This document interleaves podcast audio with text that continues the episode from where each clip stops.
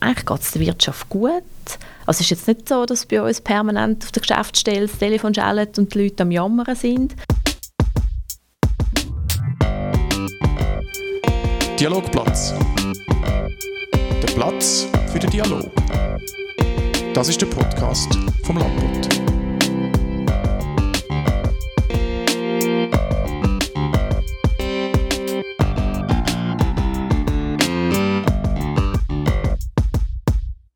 Heute beim Dialogplatz Desiree Schiess.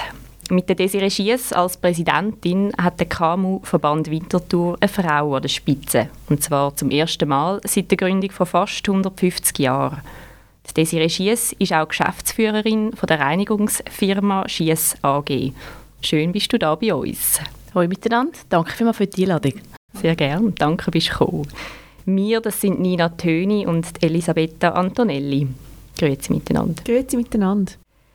Jetzt nimmt uns Wunder, du als Geschäftsführerin von einem Reinigungsunternehmen, muss bei dir die alles super sein? Oh, das ist jetzt eine schwierige Frage. Also ich habe natürlich den Luxus, dass wenn man äh, eine Firma hat, die Reinigungstätigkeiten ausübt, dass ich natürlich regelmäßig zu einer Reinigung auch privat heimkomme und somit auch entlastet wird und ich schätze das wirklich sehr.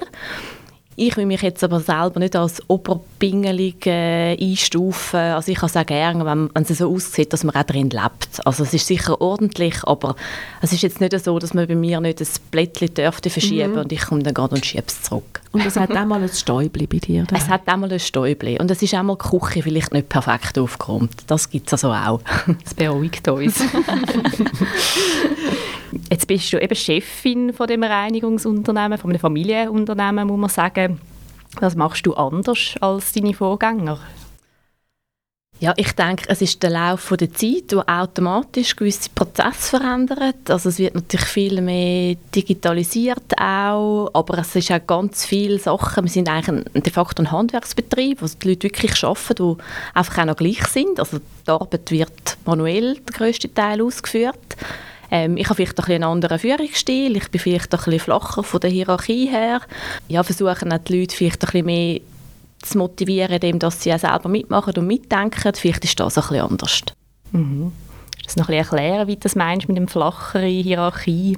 Ja, also ich meine, mein, mein Vater ist natürlich noch so ein Patron im wahrsten Sinn vom, vom Wort gewesen, aber einer mit einem guten Herz. Also es ist auch eine ganz wichtige Person für unsere Mitarbeiter. Sie, er ist auch mehr gewesen, wie nur ein Chef.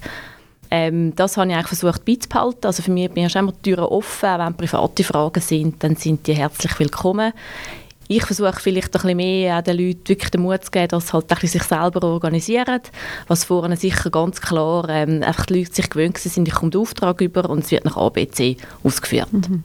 Eben, Sie sind sehr selbstständig in diesem Fall unter dir. Ja, also grundsätzlich nehmen wir jetzt ein Beispiel von einer Baureinigung, vielleicht eine größere Überbauung. Dann logisch, da machen wir schon miteinander ab, oder in welcher Reihenfolge machen wir was oder was hat Priorität, aber ob sie dann äh, zuerst ähm, Priorität äh, eins gerade als allererstes ausführen oder vielleicht mit den zwei kombinieren, wie es gerade ringer geht, das überlasse ich dann ihnen, mhm. oder? Weil sie müssen es ja dann machen. Also es ist ja ein bisschen blöd, wenn man vom Bürotisch aus also in der Theorie sagt, so geht es und, und praktisch gibt es aber einen einfacheren Weg. Hat sich das bewährt, ein bisschen mehr Freiheiten zu geben? Ja und nein. Also es gibt natürlich die, die völlig aufblühen und andere, die aber auch überfordert sind, wo man schon merkt, da muss man halt dann gleich wieder ein bisschen mehr nach Struktur mitgeben. Mhm. Jetzt hast du ja eigentlich einen anderen Weg eingeschlagen zuerst. Du hast eine Lehre gemacht in der Bank. Genau. Du hast nachher noch ein Wirtschaftsstudium gemacht da an der ZHW und hast dann bei der Credit Suisse angefangen zu arbeiten. Wie ist es gekommen, dass du dann irgendwann gefunden hast, das wäre es jetzt gleich mit der Reinigungsfirma? Ja, das war so ein, ein Prozess. Gewesen. Also ich habe nie gesagt, das kommt für mich überhaupt nicht in Frage. Ich habe aber äh, Eltern, wo ich, und ich schätze das sehr, sie haben immer gesagt, die Türen sind offen, aber sie haben nie gesagt, ihr müsst. Zu meinem Bruder und mir. Und ich, für mich war immer klar, gewesen, ich wollte jetzt erst mal selber ausprobieren, was bietet einem das Leben, was ist da so parat da draussen. Auf die Bank bin ich eher ein bisschen zufällig gekommen, weil ich habe mit dem Gimmi aufgehört, mit dem Langzeitgimmi nach dreieinhalb Jahren und habe dann gefunden, ja, da Bank Julius Bär, das tut noch gut in Zürich und habe auch Glück gehabt und eine super Lehrstelle dort gefunden. und habe ganz viel gelernt und die Welt hat mir eigentlich auch gut gefallen. Und dann bin ich studieren und nach dem Studium konnte ich eben bei der, Credit Suisse ähm, ein Dossier übernehmen von Firmenkunden zum Beraten. Also auch dort, der, der KMU, der zieht sich immer ein bisschen durch mein Leben. Und ja, und dann irgendwann mal bin ich so ein am Punkt angekommen, ich gewusst habe, eigentlich würde ich gerne noch etwas anderes machen und haben wir dann angefangen, Gedanken zu machen, was werden das? Und müssen sagen, eigentlich blöd blöd. Also alles, was dir Spass macht, mit Verantwortung übernehmen, Leute führen, Sachen mhm. selber entwickeln, liegt eigentlich vor deinen Füßen. Und dann ist für mich wie der Moment da gewesen, um das mal mit meinem Papi, mit meinem Bruder besprechen, ob das für sie eine Option wäre. Und äh, ja, es hat geklappt zum Glück. Es hätte ja auch können sein, dass nach einem halben Jahr ja, hätte müssen sagen, das ist überhaupt nicht das, was ich mir vorgestellt habe, aber jetzt sind es dann doch auch schon sieben Jahre im Mai und ich finde, es war die beste Entscheidung von meinem Leben, genau. Also ist es ein bisschen von dir ausgekommen, dass du hast wählen? Ja, absolut. Also meine Eltern haben überhaupt nicht damit gerechnet. Also, mhm. Und wie haben sie reagiert, als du ihnen das gesagt hast, dein Vater und dein Bruder? Ja, also mein Bruder war zuerst so ein bisschen perplex, weil er eigentlich wirklich nicht damit gerechnet hat, dass ich das mal machen will, hat sich dann aber auch gefreut. Und äh, mein Papi hat sich natürlich fest gefreut. Also das ist, glaube ich, so der, der absolute Traum, der in Erfüllung gehen wenn beide Kinder ins Unternehmen einsteigen und, und ähm, ja, ohne, ohne Druck oder ohne, dass man irgendwie gefunden hat, ihr müsst jetzt und das muss weitergehen. Ja. Wie wichtig ist es für dich gewesen, dass es dir vorgelebt wurde, also dass du schon eben einen Vater gehabt hast, der Leute geleitet hat? Also ich glaube, wenn man in einem KMU aufwächst, das ist schon sehr prägend. Also es ist wie auch immer noch mal so, die Firma ist wie ein Geschwister, die auch immer noch mit am Tisch sitzt, so imaginär. es wird natürlich auch immer viel über die Firma geredet, darum man lernt schon früh auch, glaube, was Schaffen heißt, was Verantwortung übernehmen heißt. Und ich glaube, was mich extrem prägt hat, und das ist immer auch wieder so ein bisschen, ein bisschen das Ziel gewesen, immer für mich, ähm, ich habe mein Papi jeden Tag erlebt, mit Begeisterung und fröhlich aus dem Haus zu gehen. Und ich habe immer gespürt, ihm macht das Spass. Logisch, es gibt auch mal Tage, wo es vielleicht nicht so lässig ist, aber grosso modo hat mich das immer wahnsinnig fasziniert und ich habe immer gefunden, das ist eigentlich das Größte, was man erreichen kann im Berufsalltag, wenn man jeden Tag mit Freude ja, zur Arbeit geht und das total spannend und lässig findet, was man macht. Also es hat mich sehr geprägt, ja. Jetzt hast du gesagt, dein Vater war noch mehr ein Patron, du hast ein eine andere Art zum Führen. Ähm, du bist jetzt auch die Chefin an der Spitze. Wie wichtig ist dir persönlich, dass auch Frauen vertreten sind in den Unternehmen und zwar ganz oben? Ja, das ist mir eigentlich ein sehr wichtiges Anliegen. Jetzt bei uns in der Firma hat es natürlich per se fast mehr Frauen wie Männer. Wie viel sind das ungefähr im Verhältnis? Ja, es ist noch schwierig zu sagen. Also ich würde jetzt mal sagen, in der Unterhaltsreinigung, die, die Teilzeit arbeiten, ist es wahrscheinlich ganz deutlich irgendwie so wahrscheinlich 80, 20 sogar und bei uns jetzt in der Spezialreinigung, die 100% als Gebäudereiniger arbeiten, ist es wahrscheinlich so 60-40. Genau. Und äh, nein, ich finde find einfach die Durchmischung halt total wichtig, oder? Und ähm, ich glaube, das ist nach wie vor sehr schade, oder? Dass es wenig Unternehmen gibt, wo ähm, halt wirklich viele Frauen in der Führung haben. Es ist lustig, wie sie KMUs hat eigentlich langsam recht viel, vor allem so von meiner Generation, wenn ich so überlege. Das ist super, also bei den Grossen schleppt das noch ein bisschen hinterher. Ja, also ich fände es natürlich schöner, wenn es dort deutlich ausgeglichener wäre, ja. Mhm. Jetzt hast du aber in der Vergangenheit eine Frauenquote abgelehnt. Du fändest es aber wichtig, dass es mehr hat. Ähm, was genau, muss man also machen? Ich finde, Frauenquote ist nicht so, das ist nicht so mein Lieblingsausdruck und ich finde, ich weiß auch nicht, ob es wirklich abschließend das beste Instrument ist. Weil ich glaube, ähm, man muss das Mindset ändern, vor allem von den Chefs, die eben die Frauen einstellen weil ich habe das so ein bisschen erlebt halt in der Wirtschaft, dass man dann so gesagt hat, ja, dann nimmt man jetzt halt eine Frau und dann hat man eine Frau genommen und die ist vielleicht gar nicht so qualifiziert gewesen und dann haben alle schon ein bisschen ins Füßchen gelacht und gesagt, ja, musst du noch schauen, die scheitert und prompt ist es passiert. Und darum finde ich per se einfach eine Frau nicht, dass man eine Quote erfüllt, ist aus meiner Optik nicht das Richtige. Darum, ich glaube eher, man müsste wirklich äh, schauen, dass, dass man weiss, dass Frauen anders ticken und dann auch Frauen vielleicht auch anders ermutigen und befähigen, so eine Position zu übernehmen. Und dann finde ich auch, äh, wir sind ja jetzt drei Frauen da unter uns, dann kann ich das auch noch sagen, finde ich es manchmal auch ein bisschen schade, das haben Sie sicher auch schon erlebt, oder? Dann will man irgendwo eine Frau einladen für irgendetwas und dann sagt die, oh nein, das, das will ich aber nicht machen, das traue ich mir nicht zu. Und darum meine Botschaft an alle Frauen, wenn ihr für etwas angefragt werdet, dann hat irgendjemand das Gefühl, ihr könnt das und dann sind mutig und probieren es. Du hast auch gesagt, eben das Mindset sollte man verändern von den Chefs. Wie macht man das? Ja, das ist eine gute Frage. Ja, ich glaube nur schon die Sensibilisierung, dass halt vielleicht eine Frau ein bisschen anders tickt und einen anderen Entscheidungsprozess wählt wie ein Mann. Oder? ich habe das ganz häufig erlebt. Ein Mann sagt ganz oft, ganz spontan, ja sicher, das mache ich. Und, und wir Frauen sind vielleicht ähm, auch dort ein bisschen anders. Man überlegt sich dann wirklich zuerst, habe ich die Qualitäten, kann ich das? Und, und entscheidet dann. Mhm. Und wenn man natürlich quasi sitzt und sagt, ja, machst du oder du? Und die Frau überlegt sich erst und der Mann sagt gerade, ja, ich mache es, dann ist man wie immer schon zu spät, oder? Und wenn vielleicht einem Mann das bewusst ist, dann kann man vielleicht das ein bisschen anders fragen, oder? Als an einem Chef. Ja, also als Frau ist man meistens einen Schritt äh, hinten in dem Fall, hast du das Gefühl, müssten sich die Frauen dann eben auch ein bisschen verändern? Ja, vielleicht äh, würde es einmal gut tun, um einmal mutig zu sein und zu sagen, doch mal, ich kann das schon. Und wenn man dann eben scheitert? Ja, ich, glaube, Scheitern gehört also kann eine Option sein im Leben. Also, also man kann es ja wahrscheinlich nicht ganz ausschließen. Wenn man keine Risiken eingeht, kann man nichts gewinnen. Man kann aber auch nichts verlieren. Und ja, also nein, ich meine, wenn es jetzt von Anfang an klar ist, das will ich und kann ich nicht, dann sagt man sicher gescheiter nein. Aber wenn man vielleicht das Gefühl hätte, doch mal, eigentlich reizt mich das, halt vielleicht mal ein schneller Ja sagen. Mhm. Dann ein bisschen reinwachsen. Genau. Mhm. Müssen wir ja immer, oder? Also...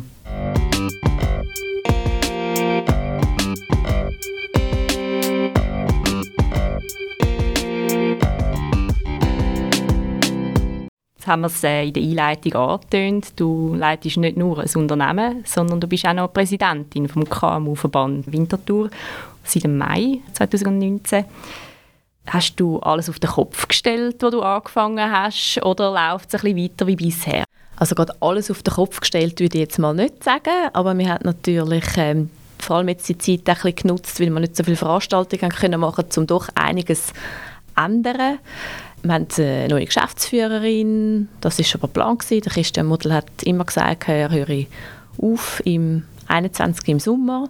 Dann haben wir den Vorstand nochmal deutlich verjüngt und auch nochmal ein bisschen andere Leute drin. Ähm, dann haben wir sicher viele Prozesse angefangen anzupassen, auch intern, so ganz banale administrative Sachen. Wie führst du den Verband? Ja gut, das ist natürlich ganz etwas anderes, ein, Unternehmen zu führen. Oder? In meinem Vorstand sind äh, alles äh, Kolleginnen und Kollegen, die auch selber meistens äh, ein Unternehmen führen. Und darum ähm, ist das ganz anders. Ich finde das immer spannend. Wir haben dort äh, sehr gute Diskussionen. Das schätze ich extrem. Wir können uns auch gut auseinandersetzen mit dem Thema. Ich glaube, es ist eine sehr gute Kultur, dass sich jeder wohlfühlt, um auch das zu sagen, was er denkt und meint. Weil nur so kommt man weiter. Und das schätze ich extrem. Aber jetzt führen, führen muss ich dort eigentlich in dem Sinn nicht. Vielleicht ein bisschen Leitplanken vorgeben oder vielleicht geht es mal wirklich darum, dass man einfach muss entscheiden muss und man ist sich nicht einig und dann muss man halt vielleicht mal als Präsidentin sagen, so und jetzt machen wir es so. Und ist das auch dein Verdienst, dass man eben kann sagen kann, was man wirklich denkt? Ich glaube, das bin halt schon ich, weil ich bin auch ein eine, die einfach immer ein bisschen sagt, was sie denkt. Oder das ist manchmal für gewisse Leute ein bisschen irritierend.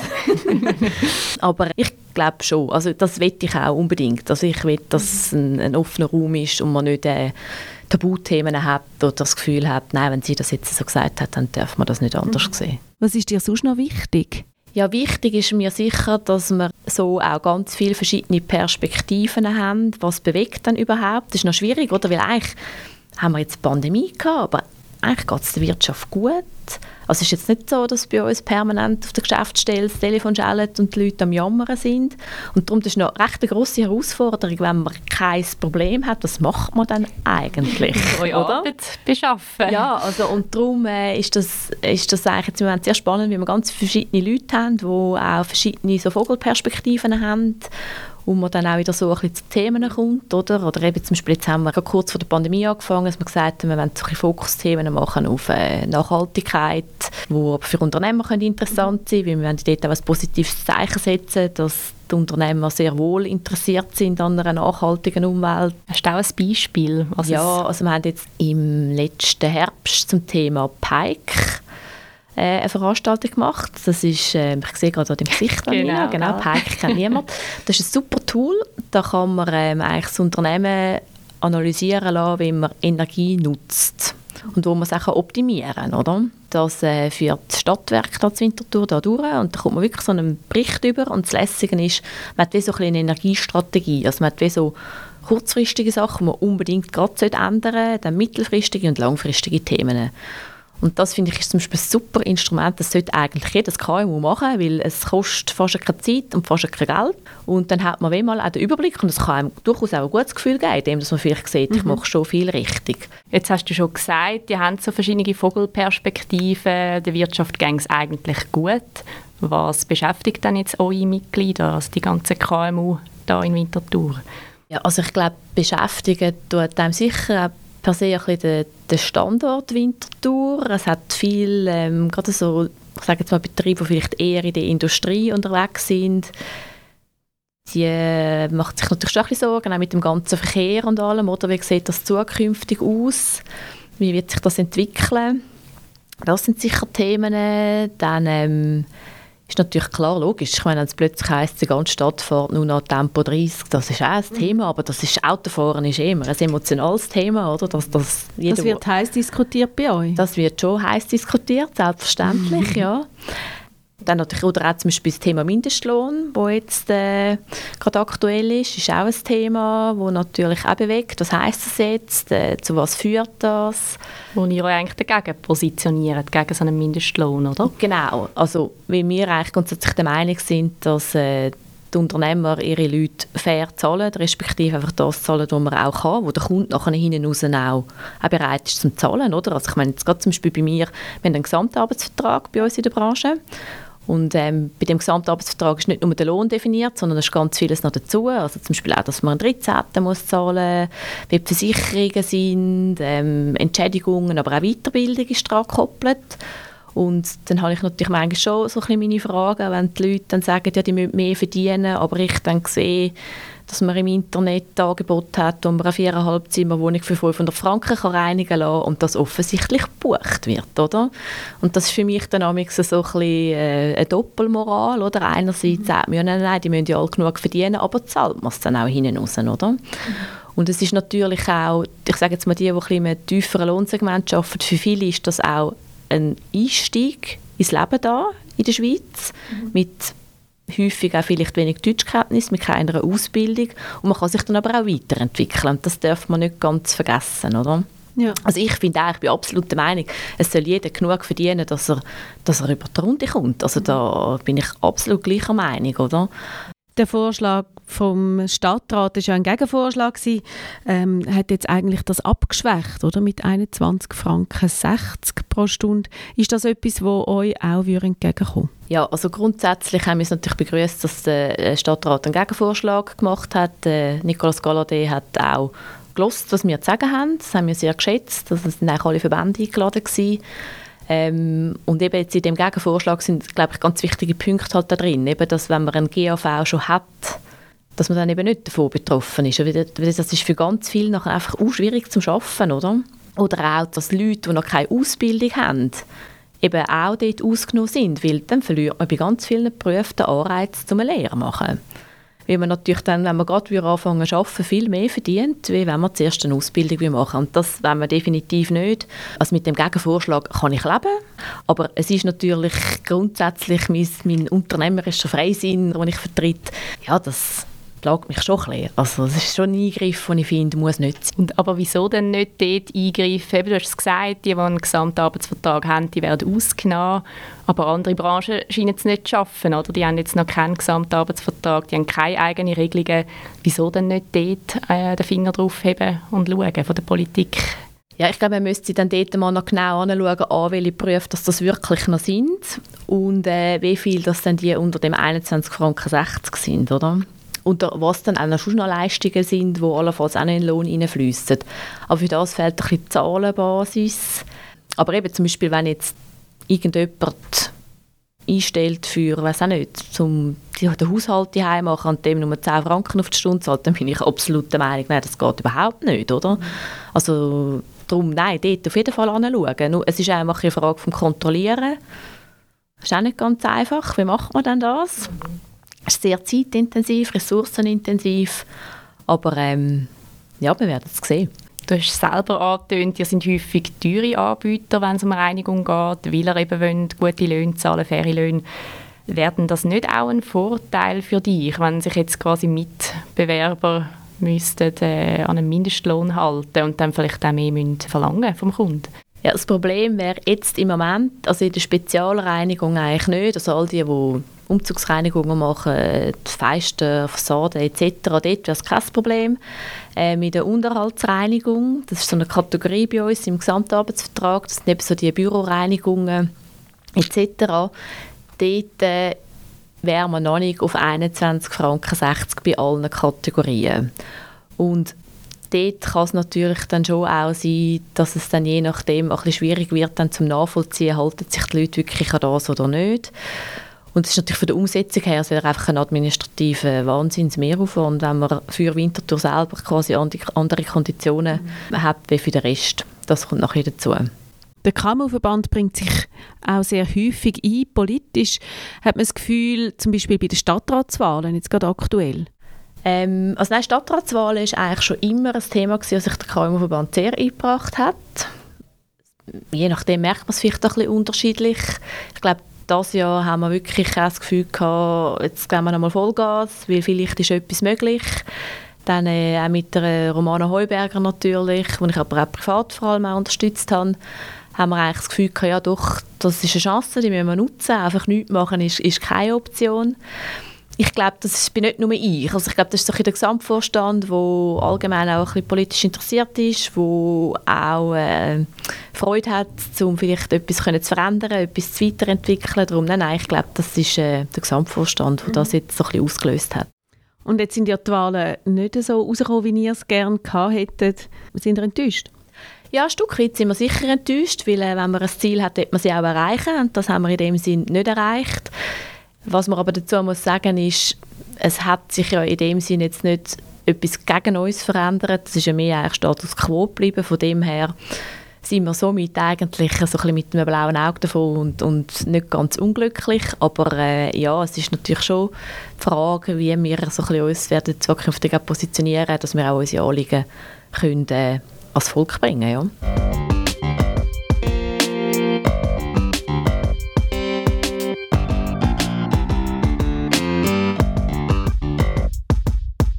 Jetzt vielleicht auf die Aktualität. Du hast die Pandemie selber schon angesprochen. Das ist auch die grösste Sorge, oder? Wie, wie es mit der Pandemie läuft im letzten Jahr von, von der Unternehmenswintertour. Ist das immer noch so? Also ich glaube, man muss wirklich so ein bisschen unterscheiden. Es gibt natürlich ganz viele Firmen, die haben können weiterarbeiten trotz Pandemie. Ich glaube, dort muss man sich keine grossen Sorgen machen. Die haben es gut überstanden und, und haben ihre Prozesse im Griff gehabt und haben geschaut, dass es den Mitarbeitern gut geht. Und dann gibt es natürlich schon eben die ganze Gastro-Event-Szene, also die werden sicher noch lange dran nagen. Auch wenn man all die Zahlungen bekommen hat etc. Aber es ist auch ein, ein, häufig jetzt ein Problem, hat die Leute nicht mehr, weil sie vielleicht sich neu orientiert haben in diesen zwei Jahren. Also das ist sicher eine grosse Herausforderung.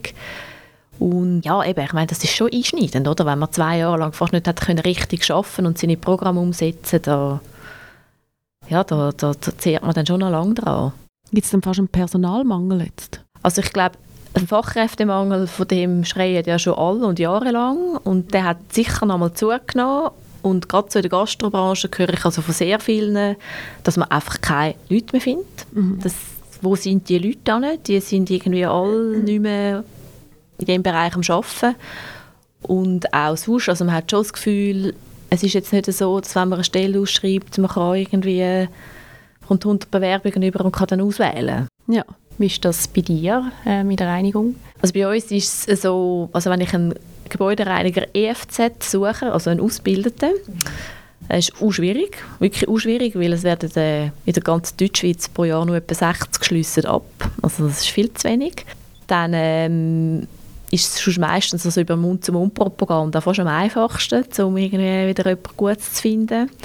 Und in der Unterhaltsreinigung, dort äh, müssen wir es im Moment ausschreiben, beim RAF. Ja, man hat ja die Sperrfrist von diesen fünf Tagen und man muss es dort zuerst ausschreiben. Das hat seine Vor- und Nachteile. Manchmal kommt man so wieder an ja. Leute an, wo man schon vielleicht nicht dran angekommen wäre.